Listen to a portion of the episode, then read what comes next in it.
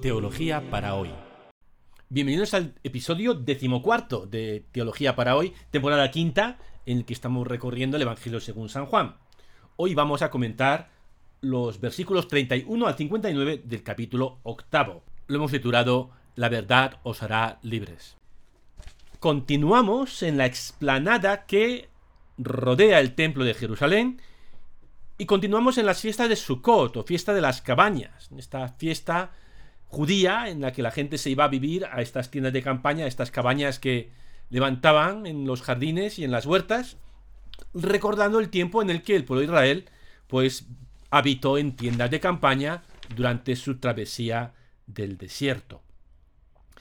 Y estamos en este mismo contexto, ¿eh? junto al templo de Jerusalén y en las fiestas de Sukkot o de las cabañas desde inicios del capítulo séptimo. Este es el tercer episodio del podcast que dedicamos a, este, a esta escena muy larga, eh, que ocupa dos capítulos, de los capítulos 7 y 8 del Evangelio según San Juan. Y, el tema siempre es el mismo. Jesús discute con sus oponentes sobre quién es Él, ¿no? Lo que pasa es que el tono de la, de la discusión eh, pues se va calentando, se va haciendo cada vez más violenta a medida que progresamos y hoy llegamos ya al final. Bien, pues al final del episodio que comentamos la semana pasada, si os acordáis, Jesús les decía a, sus, a los judíos, cuando levantéis en alto al Hijo del Hombre, sabréis que yo soy. Esta expresión yo soy, que es tan típica de este Evangelio y que revela la divinidad de, Jesús. La, la, como que quien ve a Jesús ve detrás al yo soy, que es Dios, ¿no? Y, Jesús dice, cuando levantéis al Hijo del Hombre, es decir, cuando Él se ha crucificado, entonces se completará la revelación de quién, de quién es Él como Hijo de Dios. ¿no? Y sorprendentemente leíamos que ante estas palabras leo textualmente el versículo 30 del capítulo octavo, cuando les exponía esto, muchos creyeron en él. Es decir, que en vez de espantarse, decir, bueno, este va a morir y tal, pues muchos creyeron, muchos de los judíos creyeron en él. Y así terminábamos la semana pasada. Y hoy vamos a continuar donde lo dejamos la semana pasada. Y lo siguiente eh, voy a leer a continuación. Dijo Jesús a los judíos que habían creído en él, si permanecéis en mi palabra, seréis de verdad discípulos míos. Conoceréis la verdad y la verdad os hará libres. Cierro la cita. Se trata de una de las frases más famosas de toda la Biblia, yo creo. Conoceréis la verdad y la verdad os hará libres. Aquí hay dos palabras, conocer y verdad, que están conectadas, que están entrelazadas y que son importantísimas en el Evangelio según San Juan. Y que además tienen en este Evangelio un significado peculiar, ¿no? es cualquier verdad ni cualquier conocimiento. Empezamos con la primera palabra, con el verbo conocer. En la cultura hebrea, este verbo no se aplica al conocimiento teórico, sin más. El ejemplo más claro lo tenemos en el capítulo cuarto del Génesis. Adán conoció a Eva, su mujer, que concibió y dio a luz. ¿Vale? no se limitaron a cambiarse los números de teléfono. Aquí había un conocimiento eh, algo más profundo. Eh, conocer no es solo llegar a saber algo, sino una experiencia transformadora. Eh, conocer te cambia la vida. Pues conocer así en serio, en este sentido bíblico, te cambia la vida. La otra palabra, que está muy relacionada con el verbo conocer, es la verdad. Y de nuevo aquí, la verdad no es una verdad teórica, ¿eh? sino una verdad existencial. Y aquí además en Juan, la verdad siempre está relacionada con Dios. Es la verdad acerca de Dios. Y esta, este conocimiento de Dios, esta verdad acerca de Dios, es un conocimiento personal. Un importante filósofo en el siglo XX, judío, que se llamaba Martin Buber, nació en Austria y murió en Estados Unidos. Tuvo que era, porque era judío. Y Martin Buber tiene un libro muy famoso que se llama Yo y tú, donde argumenta que una cosa es conocer un ello, un objeto, y otra cosa es conocer a una persona. Es decir, que hay dos tipos de conocimiento, el conocimiento objetivo de un objeto y el conocimiento interpersonal. El conocimiento de objetivo es el conocimiento propio de la ciencia. Una característica de la ciencia, de este conocimiento objetivo, es que podemos someter los objetos estudiados a todo tipo de pruebas y experimentos para extraer de ellos la mayor cantidad de información posible. Y no hay límite en esto que podamos hacer con un objeto. ¿eh? La ciencia es posible porque eh, este tipo de conocimiento es un conocimiento eh, objetivo, independiente del sujeto experimentador. Lo que caracteriza a la ciencia es lo que se llama el experimento repetible. ¿Y qué es el experimento repetible? Un experimento que cualquiera puede repetir y que no depende de las características del experimentador. El experimentador puede ser español o australiano, blanco o negro, hombre o mujer, de derechas o de izquierdas, da igual. Si es un resultado científico, es repetible y es, independientemente, es independiente del experimentador. Solamente depende eh, del experimento, es objetivo.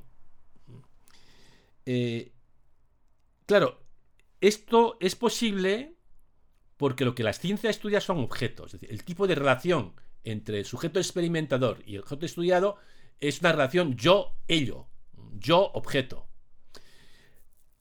El conocimiento de una persona es de otro tipo. En primer lugar, porque no podemos someter a las personas a todo tipo de pruebas y experimentos para extraerles la mayor cantidad de información posible. Esto se llama tortura ¿eh? y no se debe hacer. El libro más famoso de Google, como decía, es Yo-Tú. ¿Y qué es lo que caracteriza la relación yo-tú o el conocimiento yo-tú? Que cambia al sujeto. Que el sujeto no se queda igual después de conocer al tú. El conocimiento objetivo de la ciencia y el conocimiento personal es distinto porque en el conocimiento personal el yo que conoce es modificado por el tú. La amistad o el amor, si son verdaderos y profundos, nos transforman.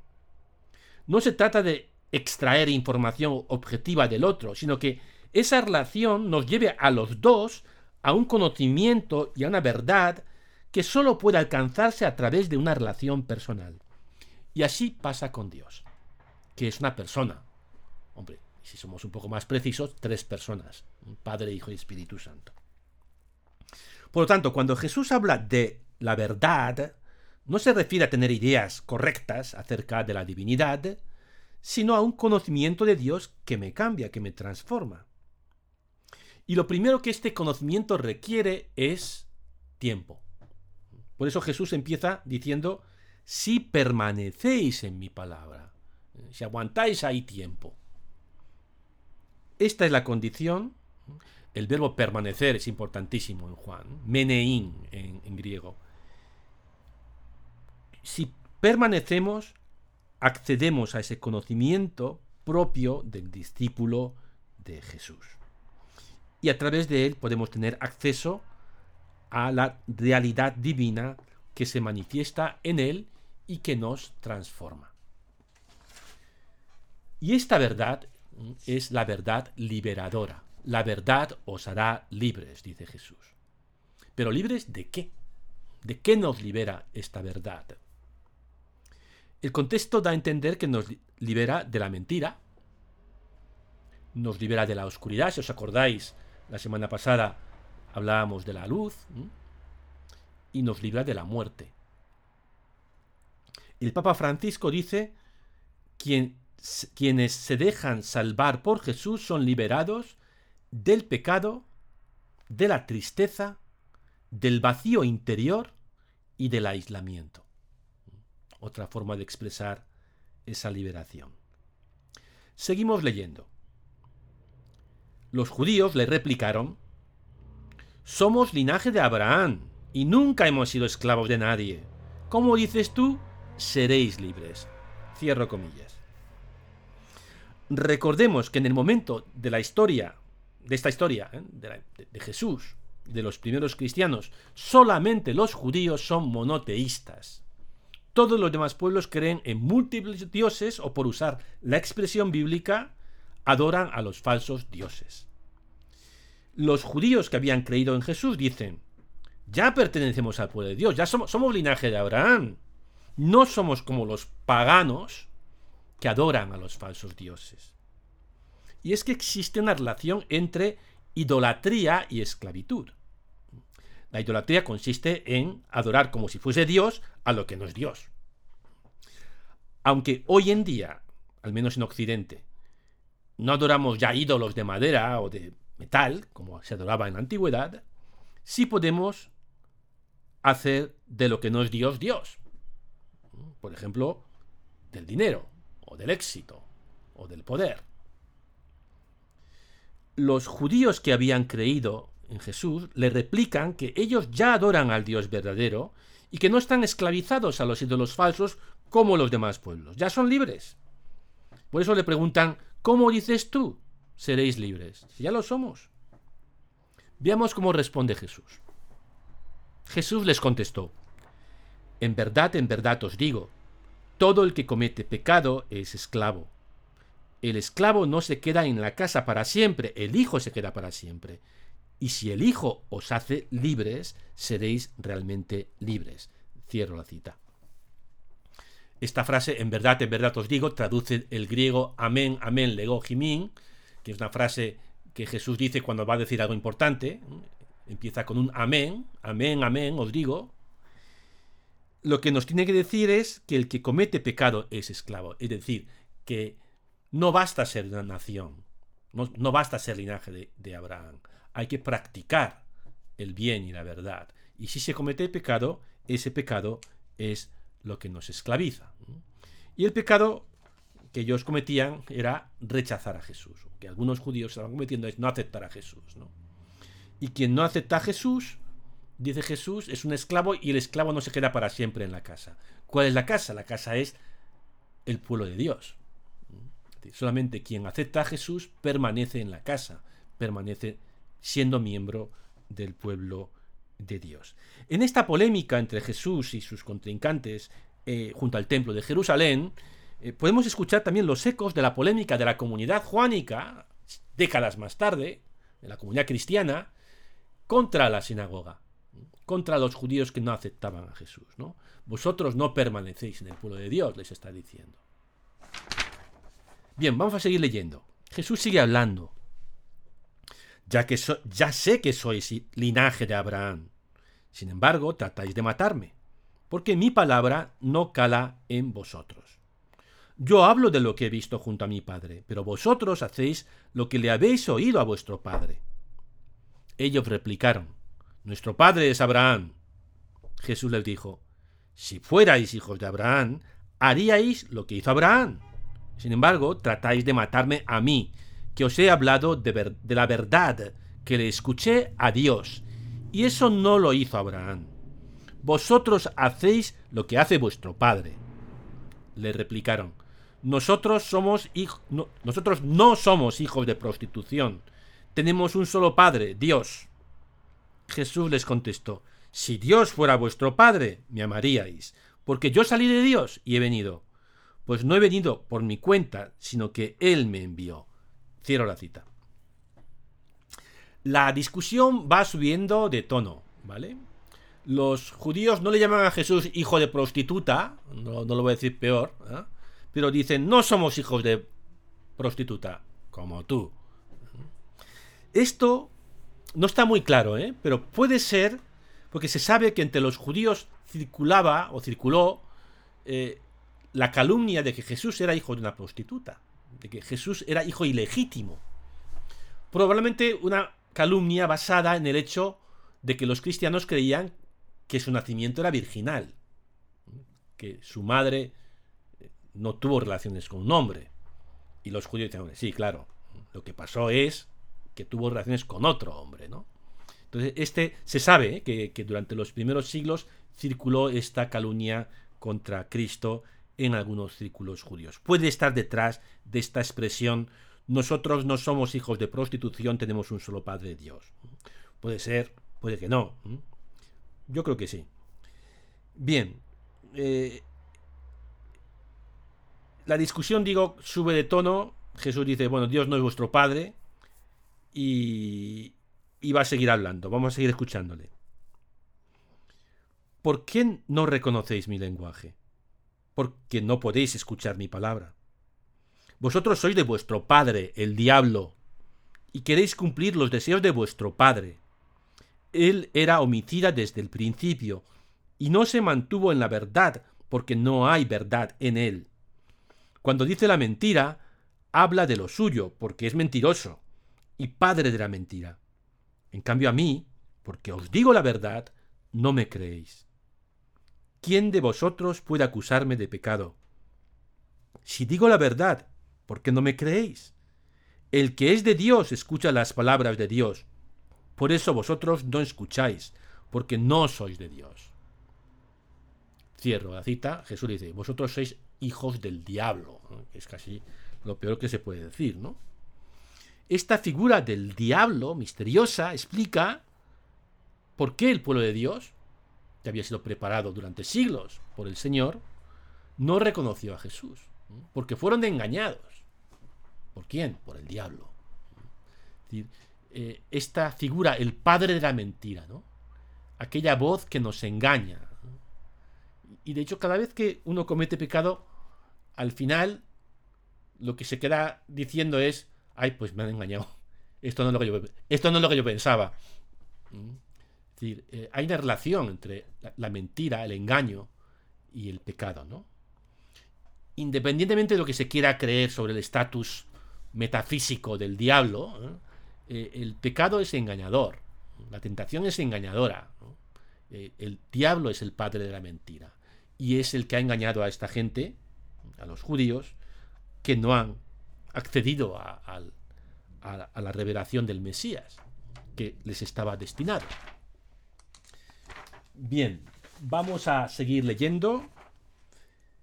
Le respondieron los judíos, ¿No decimos bien nosotros que eres samaritano y que tienes un demonio? Contestó Jesús, Yo no tengo demonio, sino que honro a mi Padre y vosotros me deshonráis a mí. Yo no busco mi gloria, hay quien la busca y juzga. En verdad, en verdad os digo, quien guarda mi palabra no verá la muerte para siempre. Los judíos le dijeron, Ahora vemos claro que estás endemoniado. Abraham murió, los profetas también, y tú dices, quien guarde mi palabra no gustará la muerte para siempre. ¿Eres tú más que nuestro padre Abraham que murió? También los profetas murieron. ¿Por quién te tienes? Cierro la cita. Los judíos contraatacan. ¿Nos has llamado hijos del diablo? Pues hijo del diablo tú. Esto es ya como a tortas el final, ¿no? Lo que lleva, y Jesús dice no solamente que, es de Dios, sino que es capaz de dar la vida eterna, lo cual pues lleva a la exasperación a sus oponentes que dicen, Abraham murió también los profetas, ¿por quién te tienes? ¿Quién te crees que eres? Y así sin querer terminan planteando la cuestión clave. ¿Quién es Jesús? ¿Quién es Jesús? Leemos el último párrafo de este larguísimo episodio de las discusiones entre Jesús y sus oponentes en el templo de Jerusalén durante las fiestas de Sukkot. Leo de la Biblia. Jesús contestó, Si yo me glorificara a mí mismo, mi gloria no valdría nada. El que me glorifica es mi Padre, de quien vosotros decís, es nuestro Dios, aunque no lo conocéis.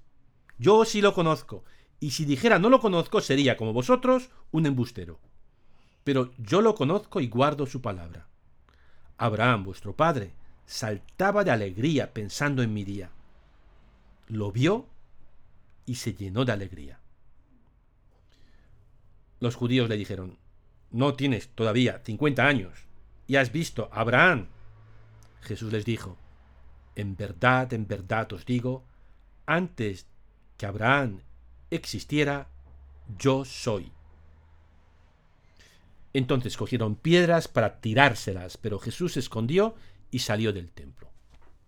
Cierro comillas, termina el capítulo octavo y termina este larguísimo, larguísima escena del templo de Jerusalén de las fiestas, durante las fiestas de Sukkot. Jesús dice, antes de que Abraham existiera, yo soy. Sabéis que Abraham es una figura importantísima porque es el primer creyente, es el fundador de la nación israelita, pero Jesús es anterior a Abraham. De hecho, es uno con el Dios que llamó a Abraham a salir de su tierra y que puso en marcha al pueblo de Israel. Terminamos así nuestro episodio del podcast y os dejo con la pregunta. ¿Cuál es para ti la verdad más importante acerca de Dios? Repito, ¿cuál es para ti la verdad más importante, central, acerca de Dios?